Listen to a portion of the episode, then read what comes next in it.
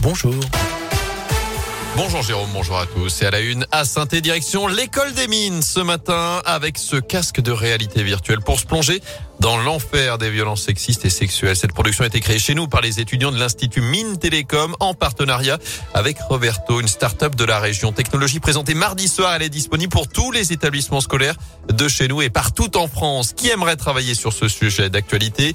Alors pendant une dizaine de minutes, on se met dans la peau de Léa, une étudiante qui vient d'arriver à l'école des mines. Les précisions d'Anthony Perel. Grâce à la réalité virtuelle, ce que subit la jeune fille nous touche directement puisqu'on ressent le poids des regards, les discussions dans notre dos. C'est l'avantage de cette technologie. Manon Bruncher est la directrice générale de la société Reverto. Certaines personnes ne disposent pas des capacités empathiques à réussir à se projeter dans la peau d'eux et à se dire ce que j'ai fait là, c'est mal. Et finalement, grâce à la réalité virtuelle, on peut les plonger dans la peau d'une victime dans des situations qui sont totalement inédites et qu'elles puissent prendre conscience de certains agissements. C'est ce qu'on appelle en fait l'effet Proteus, c'est un levier en sciences cognitives sur lequel on se base. Quand on incarne un personnage, on a tendance à s'approprier ses caractéristiques. Si vous incarnez une personne âgée, ça a été prouvé que vous allez marcher plus lentement pendant une demi-heure.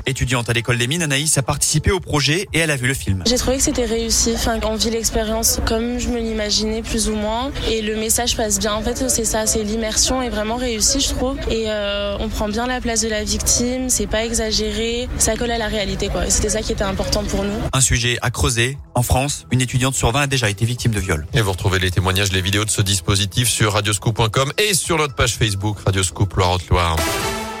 Dans l'actu également, l'invitation est lancée. Le maire de Saint-Égal, Père a convié Emmanuel Macron à une réception républicaine à l'hôtel de ville lundi prochain, alors que le chef de l'État effectuera sa toute première visite en tant que président dans notre département.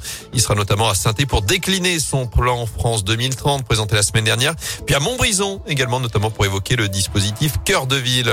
Dans l'actu aussi, un policier aux côtes fracturées après une interpellation mouvementée. C'était lundi en fin d'après-midi dans le quartier de Solor à saint D'après le progrès, les fonctionnaires ont voulu contrôler plusieurs pilotes au guidon de motocross qui ont pris la fuite. Une course poursuite s'est engagée, stoppée par un automobiliste. Une voiture qui s'est mise en travers pour les bloquer. Le conducteur âgé de 20 ans a été contrôlé. Il s'est rebellé avant d'insulter et de frapper les forces de l'ordre, notamment un agent à coup de pied dans le ventre. Présenté hier au parquet, il sera jugé pour mise en danger de la vie d'autrui, rébellion, violence volontaire sur personne dépositaire de l'autorité publique ou encore usage et détention de produits stupéfiants. En bref, les députés adoptent le projet de loi vigilance sanitaire en première lecture, texte qui prévoit la prolongation du recours au pass sanitaire jusqu'au 31 juillet prochain.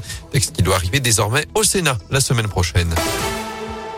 En foot du sursis pour les Green Angels, la commission de discipline de la Ligue a infligé de, deux matchs de fermeture avec sursis pour le COP Sud. Ça fait suite aux incidents lors du derby le 3 octobre dernier. Des dizaines de fumigènes avaient notamment été craqués. Geoffroy Guichard ou les Verts recevront demain Angers, match d'ouverture de la 11e journée de Ligue 1.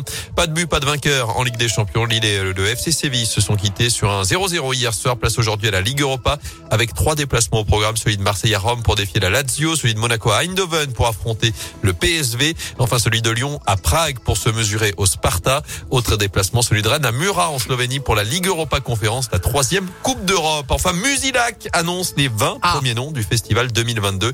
L'édition des 20 ans avec des artistes Radioscoop, Angèle, Benjamin Biolay, Attic, M, Tonsenay, Vianney.